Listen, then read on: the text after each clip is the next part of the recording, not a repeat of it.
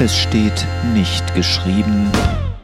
Kümmert euch ausschließlich um das Reich Gottes und seine Gerechtigkeit, dann wird er euch mit allem anderen versorgen.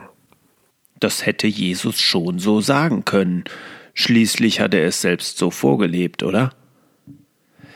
Nur die Sache Gottes im Blick haben und die eigenen Bedürfnisse vergessen. So wird das ideale Leben derer, die Jesus nachfolgen, auch manchmal beschrieben.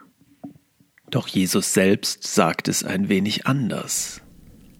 Trachtet zuerst nach dem Reich Gottes und nach seiner Gerechtigkeit, so wird euch das alles zufallen. Matthäus 6, Vers 33. Zuerst kommen Gottes Reich und Gerechtigkeit, danach kommt das alles, womit in dieser Rede unsere Bedürfnisse gemeint sind. Und so könnte man folgern, dass mein Kram nie zum Zuge kommt, denn für Gottes Sache gibt es ja immer noch etwas zu tun. Wie dürfte ich mir da irgendetwas gönnen, wo ich mein Geld, meine Zeit, meine Energie doch stattdessen in Gottes Projekte investieren könnte? Und doch hat Jesus selbst auch die Zeit gefunden, mit seinen Freunden zum Beispiel eine Hochzeit mitzufeiern.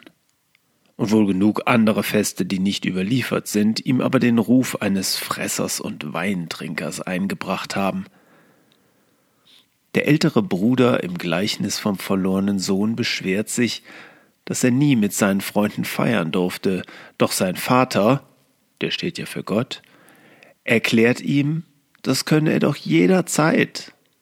Unser himmlischer Vater möchte, dass es uns gut geht und dass wir unser Leben genießen. Und sich nicht gänzlich darbend aufzuopfern, bedeutet noch lange keinen gottlosen Egoismus.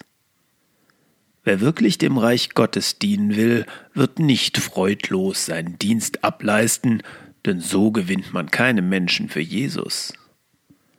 Und damit wir nicht im frommen Burnout landen, dürfen wir auch dankbar das annehmen, was er uns zufallen lässt.